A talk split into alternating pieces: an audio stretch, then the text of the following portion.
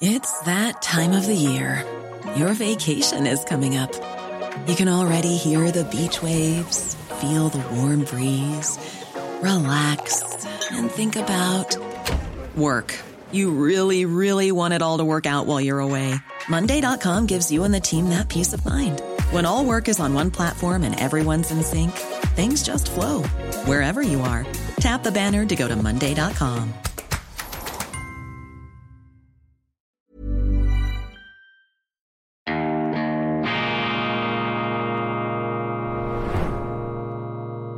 Diese Ausgabe von Weltwoche Daily wird Ihnen präsentiert von Kibun, dem Schweizer Pionier für gesundes Gehen und Stehen. Grüezi miteinander, ganz herzlich willkommen und einen wunderschönen guten Morgen, meine sehr verehrten Damen und Herren, liebe Freunde, vor allem in Deutschland und in Österreich. Ich begrüße Sie auf das Allerbeschwingteste zur internationalen Ausgabe von Weltwoche Daily, die andere Sicht, unabhängig kritisch gut gelaunt am Mittwoch, dem 25. Oktober 2023. Ich habe in meiner schweizerischen Ausgabe ein glühendes, ungeplantes Plädoyer für Europa gehalten und ich habe aufs vehementeste widersprochen dem deutschen Politiker und Ex-Minister Jens Spahn. Er hat im Blog von Gabor Steingart beim Morning Briefing in einem Interview gesagt, Europa sei fertig, man könne hier die Lichter löschen und ich sah mich als Schweizer genötigt, geradezu ein flammendes Plädoyer für Europa zu halten. Nicht für die Europäische Union. Die Europäische Union ist eine Fehlkonstruktion. Aber Europa ist so etwas Faszinierendes, etwas Großartiges mit dieser institutionalisierten, organisch gewachsenen Vielfalt auf engstem Raum, das ist unsere ganz große Stärke. Und ich habe auch gesagt, dass die Schweiz im Grunde das europäische Land par excellence ist ein Land, das übrigens vor vielen hundert Jahren den Großmachtallüren eine Absage erteilt hat. Wir waren übrigens auch einmal, ja, liebe Deutsche, wir waren auch einmal eine europäische Militärgroßmacht, allerdings nur bis 1515. Dann haben wir brutal aufs Dach bekommen und seither hat sich die Schweiz das Ethos einer diskreten, friedensfördernden Privatbank angelegt. Ich meine das mit augenzwinkendem Respekt und voller Ehrfurcht, denn die Schweiz hat aus dieser Niederlage, aus dieser Katastrophe eine Erfolgsstory gemacht. Und das müsste im Grunde auch die Geschichtslektion für Europa sein, der Kontinent der Verlierer, der Friedhof der einstigen Supermächte, die Franzosen, die Spanier, die Österreicher. Am Schluss haben es dann auch noch die Deutschen versucht, die Weltherrschaft an sich zu reißen. Alle sind aufs grausamste gescheitert, ein Kontinent der Verlierer. Und wer ein Verlierer ist, der müsste ja zum Schluss kommen, dass die Geste des politischen Auftrumpfens gerade das Falscheste ist, was man heute machen kann. Also Europa, die Länder Europas, die Verliererstaaten Europas, sie müssten doch eine Vereinigung des Friedens bilden, der Verständigung, des Zuhörens. Und gerade die Deutschen, ich meine um Himmels Willen, ich bin ja selber 25 Prozent Deutscher und ich sage das mit allem Respekt, die Deutschen sind ja die Verlierer par excellence in der Politik. Und ich würde sogar noch etwas provokativ hinzufügen, ich muss Sie da etwas aufrütteln am Morgen. Die Deutschen sind natürlich auch politische Analphabeten. Dazu kann man ja auch stehen, das ist eine Stärke. Die Deutschen haben politisch versagt im 20. Jahrhundert. Zwei Weltkriege verloren, viel zu lange gebraucht, um einen eigenen Staat zu gründen im 19. Jahrhundert. Das wollten sie gar nie. Politische Analphabeten. Und daraus müsste man doch die Folgerung ableiten, dass die Deutschen heute die Welt nicht mit Politik belehren und zwangsbeglücken sollten, wie da diese etwas äh, zuweilen tragisch wirkende Außenministerin. Nein, die Deutschen müssten doch durch Intelligenz zuhören können. Ähm, richtige Multikulturalität, also nicht diese Multikulti-Soße, die man da äh, zwangsweise den Menschen zumutet.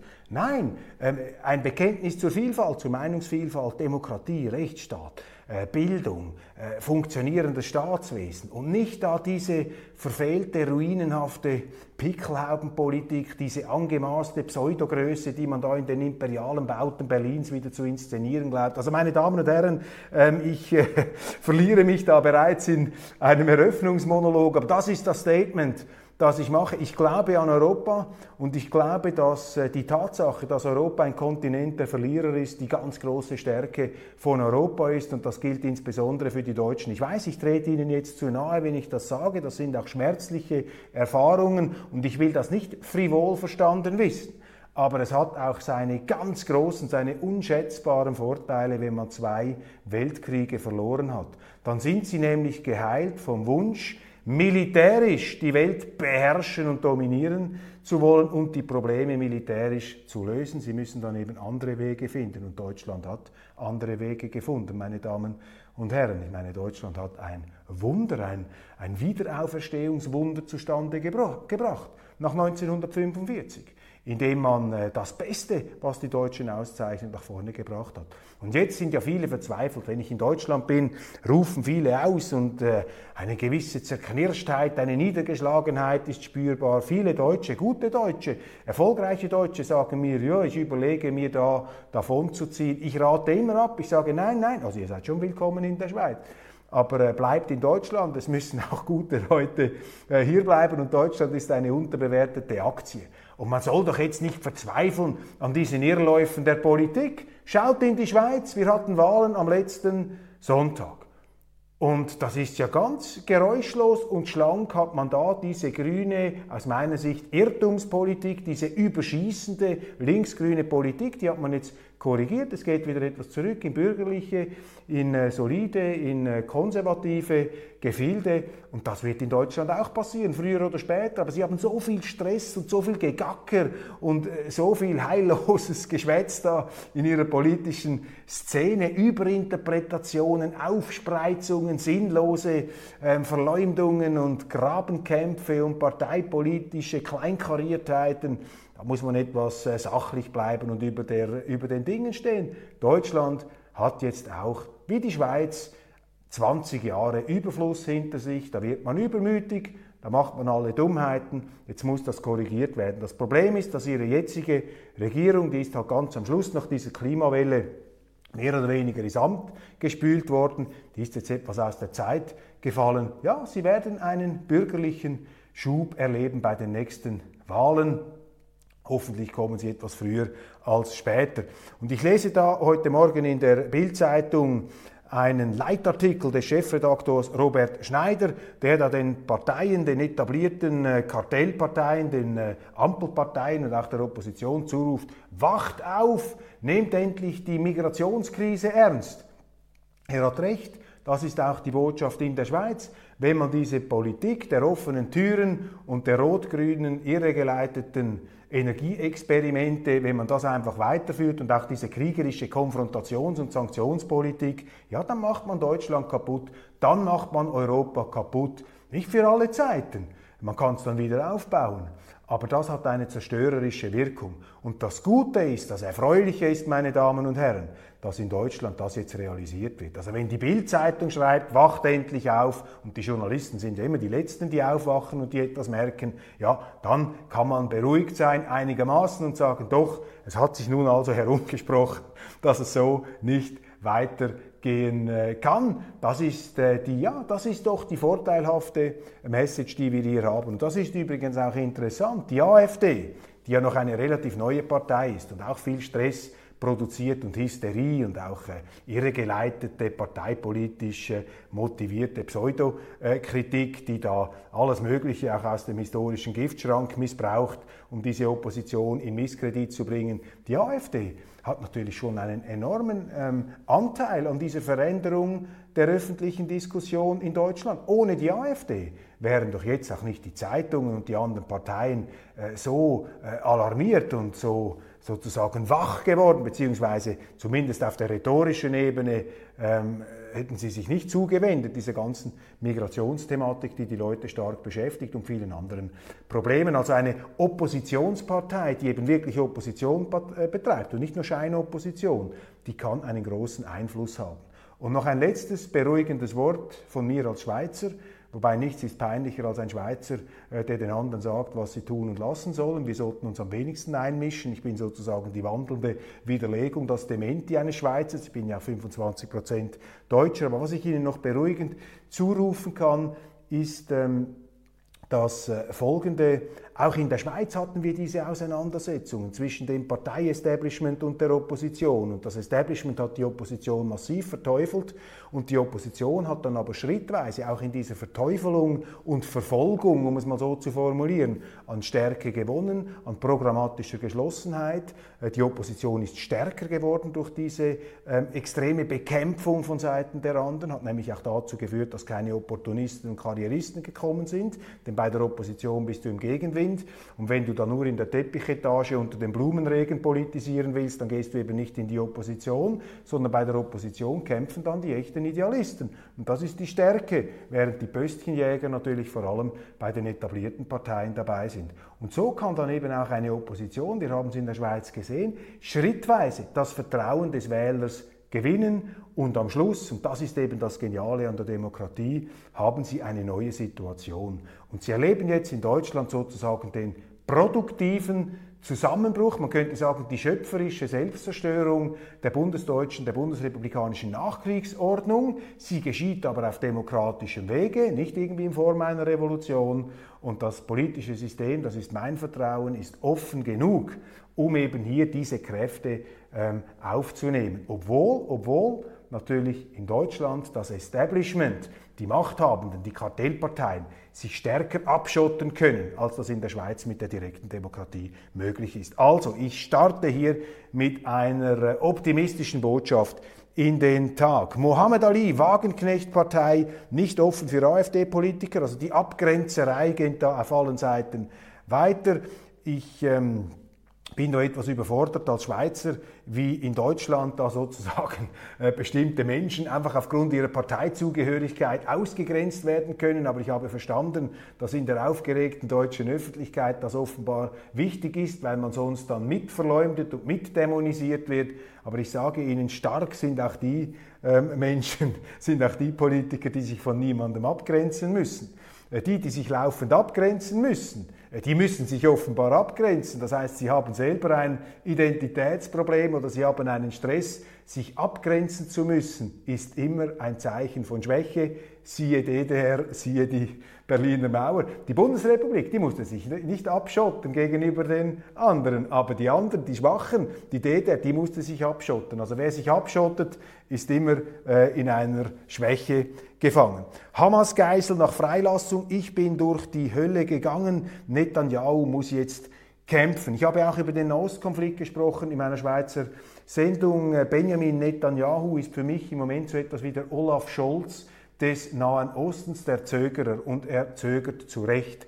Denn das große Problem, das Israel hat hier, ist, dass die Hamas mit diesem teuflischen, mit diesem teuflischen pogromartigen Terroranschlag vom 7. Oktober es natürlich darauf angelegt hat, die Israeli dermaßen in Rage zu versetzen, einen derartigen Vulkanausbruch des Hasses zu produzieren, also Hass zu säen, um noch mehr Hass zu ernten, damit dann wiederum die überschießende Reaktion der Israeli äh, der Sache der Hamas helfen würde und die arabische Welt in Aufruhr bringt, damit dieser ganze Friedens- und Annäherungsprozess, den wir gesehen haben, zurückgehend übrigens auf US-Präsident Donald Trump, wenn man das noch sagen darf, die Abraham Accords, um das Ganze zum Entgleisen zu bringen. Also die Hamas, sozusagen das Monster der arabischen Welt, das gezüchtet wurde, um die Israeli zu vernichten. Dieses Monster hat natürlich gespürt, dass die Fälle davonschwimmen, dass es überflüssig zu werden droht, wenn sich die Araber und vor allem auch die Saudis mit den Israeli zusammenfinden, wenn dort eine Einigung stattfindet. Und sinnfälligerweise hat ja dieser Terroranschlag gerade in diesem Moment stattgefunden, als die Saudis und die Israeli im Begriff waren, sich anzunähern. Also diese Hamas-terroristische Organisation die möchte diesen Friedensprozess äh, durch möglichst viel Schaden und Hass zum Entgleisen bringen. Und darum ist es natürlich sehr, sehr schwierig und anspruchsvoll, wie Netanyahu darauf reagieren soll. Zum einen muss er natürlich Vergeltung üben, zum anderen muss er schützen, er muss die Hamas zerstören, diese ähm, naziartige ähm, Hey, it's Danny Pellegrino from Everything Iconic. Ready to upgrade your style game without blowing your budget? Check out Quince. They've got all the good stuff, shirts and polos, activewear and fine leather goods, all at 50 to 80% less than other high-end brands. And the best part? They're all about safe, ethical and responsible manufacturing. Get that luxury vibe without the luxury price tag. Hit up quince.com slash upgrade for free shipping and 365 day returns on your next order. That's quince.com slash upgrade. Here's a cool fact. A crocodile can't stick out its tongue. Another cool fact, you can get short-term health insurance for a month or just under a year in some states. United Healthcare short term insurance plans are designed for people who are between jobs, coming off their parents' plan, or turning a side hustle into a full time gig. Underwritten by Golden Rule Insurance Company, they offer flexible, budget friendly coverage with access to a nationwide network of doctors and hospitals. Get more cool facts about United Healthcare short term plans at uh1.com.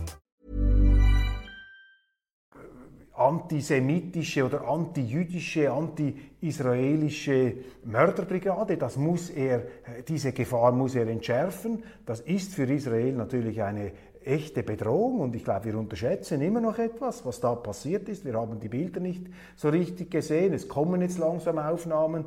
Das äh, wird in Israel als eine Art Zivilisationsbruch beschrieben. Man hat das überhaupt nicht erwartet. Man hatte sich zuletzt vielleicht an so eine Art Koexistenz auch mit der Hamas äh, gewöhnt, sträflich. Und jetzt also ist man konfrontiert. Wie wehrt man sich? Ja, die Hamas zerschlagen, das ist leicht gesagt, aber wie machen Sie das mit einer Organisation, die sich da eingebunkert hat, unterkellert hat, die in den Wohngebieten lebt? Wie können Sie das machen? Und ähm, Netanyahu zögert, diese Bodenoffensive zu machen. Und viele Israeli, mit denen ich spreche, die sagen, das wäre das Schlimmste, wenn Israel hier eine Bodenoffensive äh, machte, weil das würde dann Bilder produzieren, die schlimm sind. Und die Bilder, die wir jetzt schon haben aus dem Norden Gazas, die sind auch schlimm. Das ist auch verheerend. Das wird das Ansehen Israels gerade in der arabischen Welt und darauf hat es eben die Hamas angelegt. Das wird das Image der, der Israeli auch massiv beeinträchtigen. Bis jetzt zum Glück, Stand jetzt bei dieser Sendung, zum Glück ist die arabische Straße noch nicht aufgestanden. Und die Hisbollah die von Iran ähm, alimentierte Terrororganisation hat auch noch nicht angegriffen und der ähm, Iran ist auch noch nicht drin. Aber stellen wir uns ein Szenario vor, in dem jetzt einfach tausende Raketen auf Israel fliegen und, kommt, und dann plötzlich kommen die Israeli, kommt Netanyahu zum Schluss, ich muss jetzt eine Atombombe zünden, um das Existenzrecht Israels zu verteidigen. Plötzlich sind wir mitten in einem Weltkrieg drin, nachdem man noch gedacht hat, man sei, den, man sei diesem Szenario in der Ukraine um Haaresbreite entkommen. Also eine ganz gefährliche Situation. Und gleichzeitig sehen wir, dass der Westen miserabel, himmeltraurig geführt ist mit äh, einem amerikanischen Präsidenten, äh, der zwischendurch in die Demenz abtaucht, der nicht immer im Vollbesitz seiner kognitiven Kräfte schaut. Man fühlt sich da geradezu genötigt zu rufen, also die Leute, die hinter dem Teleprompter von Joe Biden stehen, bitte melden, ihr müsst jetzt kommen, weil es braucht jetzt starke Amerikaner, oder es brauchte starke Amerikaner oder starke Europäer oder starke Politiker, die hier in dieser brenzligen Situation zusammen mit Putin, mit, mit Xi Jinping und mit diesen äh, Mullahs und so weiter, falls es denn kochen, überkochen würde, eine Lösung finden, eine Beruhigung herbeiführen könnten. Haben wir die Leute im Westen? Oder müssen wir uns darauf verlassen, dass Putin und Xi Jinping nicht plötzlich durchdrehen und diese Situation ausnützen? Das sind doch Fragen, die man sich stellt. Und für mich bleibt der Befund, wir haben eine himmeltraurige Führungskrise im Westen. Und das, was wir in der Schweiz gesehen haben, da wurde auch eine bestimmte Politik abgeräumt, die rot-grüne Vogue-Politik, die wurde jetzt massiv zurückgedrängt. Aber das ist ja genau die Politik, die in Berlin regiert, die in Brüssel regiert, die in London wieder verschärft regiert, aber bald kommen die Linken, da wird das noch extremer sein, in Italien etwas weniger, in Ungarn nicht. Und es ist die Politik, die im Weißen Haus regiert. Also im Grunde ein Wunder, dass da noch nichts Schlimmeres passiert ist. Übrigens, Waffen aus der Ukraine, Javelin-Raketen ähm, und diese AT-4, die landen jetzt in Gaza. Die Hamas prahlt mit Filmaufnahmen, dass sie diese Superwaffen, diese mörderischen Waffen aus amerikanischen Beständen haben. Und es das heißt, dass die die Ukrainer da verkauft hätten an den Iran. Und das erinnert uns daran, dass Ministerpräsident Netanyahu, der hat sich immer geweigert, Waffen an die Ukraine zu liefern. Die haben keine Pistole, die haben keine Patronenkugel, die haben nichts geschickt. Und Netanyahu hat immer gesagt, die Ukrainer haben eine korrupte Armee und die verkaufen diese Waffen an die Iraner. Das hat man bei uns nicht geglaubt. Und jetzt plötzlich haben wir die Aufnahmen. Yuval, Yuval Noah Harari, der äh, israelische Historiker, hat einen blendenden Aufsatz geschrieben, meine Damen und Herren, in der Washington Post. Blendend. Und dort plädiert er für einen Weg, wie man aus diesem Teufelskreis des namenlosen Hasses, des namenlosen Hasses herausfinden kann. Und Harari verharmlost überhaupt nicht die Gräueltaten der Hamas. Im Gegenteil, er wundert sich etwas, wie verhalten da die Reaktionen zum Teil im Westen ausgefallen sind auf diese Fürchterlichkeiten. Aber er sagt auch, es braucht jetzt die Größe, vor allem auch Israels, ähm, aus diesem Teufelskreis auszusteigen. Man kann die Sünden der Vergangenheit nicht mehr ungeschehen machen, die Fehler. Die Israelis haben auch Fehler gemacht. Es gibt da auch berechtigten Zorn in der palästinensischen Welt. Äh, verstehen Sie mich da richtig? Ich bin da nach wie vor ähm, immer dafür zu haben, hier allen Seiten zuzuhören. Und das scheint mir jetzt ein auch äh, maßvoller, vernünftiger Vorschlag zu sein. Er äh, argumentiert nämlich, dass zum Beispiel Israel jetzt auch anbieten könnte, Palästinenser aufzunehmen als Flüchtlinge, gerade weil eben im Norden äh, des Gazastreifens jetzt die Armee mit fürchterlichen Bombardementen, also auch verheerende, verstörende Bilder äh, dort ähm, produziert. Und man will sich nicht ausmalen, wie sich das Leben momentan da in Gaza anfühlt. Also er plädiert hier für eine Größe, für eine, für eine Großzügigkeit, wie sie zum Beispiel auch Isaac Rabin bewiesen hat, der große Friedensstifter, der dann leider, leider einem Mordanschlag zum Opfer gefallen ist. Dann eine ganz interessante Investigativstory aus der ähm, New York Times, äh, Entschuldigung, aus der, aus der Washington Post. Ähm, ukrainische Spione mit ganz engen Verbindungen zum CIA würden einen Schattenkrieg führen gegen Russland durch Infiltration und äh, ganz gezielte Operationen. Also die Amerikaner, die CIA treiben sozusagen die Ukrainer immer tiefer in dieses russische Rätsel bzw. in diese äh, russische Machtmaschine hinein, um von dort aus dann eben den Krieg auszuweiten. Ein sehr ausführlicher Bericht, der eben auf meinem Tisch gelandet ist. Ich werde, ähm, dazu, ich werde dazu dann vertieft noch Stellung nehmen. In den USA ist Nachhaltigkeit kaum noch ein Thema. Das sagt der äh, Vorstandsvorsitzende des Vermögensverwalters DWS, Stefan Hobbs. Interessant, auch da eine gute Nachricht. Die Deutschen merken es doch jetzt langsam auch, dass mit diesen ganzen rot-grünen irren Experimenten, Energieexperimenten ins Nichts, dass das keine Zukunft hat. Und die Korrektur, meine Damen und Herren in Deutschland, ich spreche Ihnen da Mut zu, halten Sie durch. Also das wird nicht immer so weitergehen. Die Angst vor der Deindustrialisierung. Jetzt kommen die Schlagzeilen. Endlich, die Journalisten, eben die es immer als Letzte im Umzug auch noch realisieren. Äh, die, die, Journalisten realisieren das und äh, das wird natürlich die Situation verändern. Dann gibt es noch ein Tumult um einen Bayern-Fußballprofi. Maccabi will mit Masrui sprechen. Wer ist denn Maccabi, wer ist Masrui? Lassen Sie mich nachschauen. Die Erklärung der Münchner und des muslimischen Spielers lassen offen, ob Nussair Masrui den Hamas-Terroranschlag verurteilt und wie er zum Existenzrecht Israels steht. Nun will der jüdische Sportverband ihn nach FAZ-Informationen treffen. Ja, also auch da äh, bitte etwas maßvoll reagieren. Das wäre mein ungefragter Ratschlag hier. Äh, jetzt nicht auch noch da das Eskalieren und diesen Nahostkonflikt auf die ähm, Fußballfelder tragen. Die Fußballclubs haben den Auftrag, ihren Spielern zu sagen, ihr bleibt politisch neutral, ihr benutzt dieses Leibchen nicht für politische Manifestationen, aber man muss auch allen anderen äh, sagen, hört auf, den Fußball für eure Zwecke einspannen zu wollen. Das ist ja der große Fehler damals von Frau Faeser und dieser ganzen Woke-Bewegung und Regenbogenbewegung, die man da in den Fußball hineingetragen hat. Du darfst den Sport nicht politisieren. Und wenn ein Fußballspieler nicht irgendetwas Kriminelles gemacht hat, wenn er vielleicht im Übermut oder oder aus einem Missverständnis, Entschuldigung, also Fußballspieler sind jetzt für mich nicht der absolute intelligenzmäßige Referenzpunkt, ich möchte jetzt da niemandem zu nahe treten, Referenzpunkt der Weltdeutung und der realpolitischen Einordnung des Weltgeschehens, da muss man jetzt auch nicht jedes Wort auf die, ähm, auf die Goldwaage legen, meine Damen und Herren. Da braucht es eine gewisse Großzügigkeit, eine gewisse Zurückhaltung. Ich habe noch viel Kritik eingesteckt, da für mein Lob an Friedrich Merz der da ähm, gesagt hat, er möchte bei jeder Einbürgerung sozusagen den Loyalitätseid auf Israel und das Existenzrecht. Und da haben mir Zuschauer von Ihnen geschrieben, Köppel, was ist jetzt mit dir los? Bist du zum totalen Gutmenschen mutiert? Wie kannst du nur so einen oberflächlichen Schwachsinn gut finden? Ich meine, dass einer bei einer Einbürgerung da einen Loyalitätseid ablegt oder eine Treue erklären, das heißt ja gar nichts. Der kann ja am anderen Tag eine Bombe auspacken und nach Israel schicken. Das beweist gar nichts. Das sei Window Dressing, das sei Hilflosigkeit. Mag sein, liebe Freunde, dass ich mich da auf der Seite der Naivität einmal zugunsten von Friedrich Merz geirrt habe. Wir werden sehen. Als Schweizer bin ich da besonders zurückhaltend, wenn es um das Verhältnis Deutschland und Israel geht. Da habe ich für alle Empfindlichkeiten und auch Überempfindlichkeiten Verständnis. Ähm, aber der Sport, meine Damen und Herren, da sind wir uns dann vielleicht wieder einig.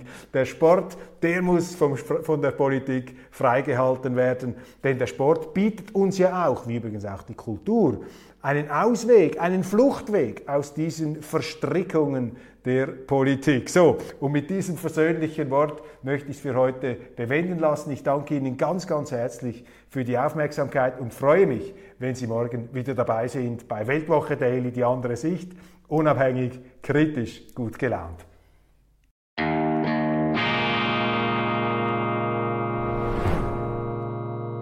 Diese Ausgabe von Weltwoche Daily wird Ihnen präsentiert von Kibun, dem Schweizer Pionier für gesundes Gehen und Stehen.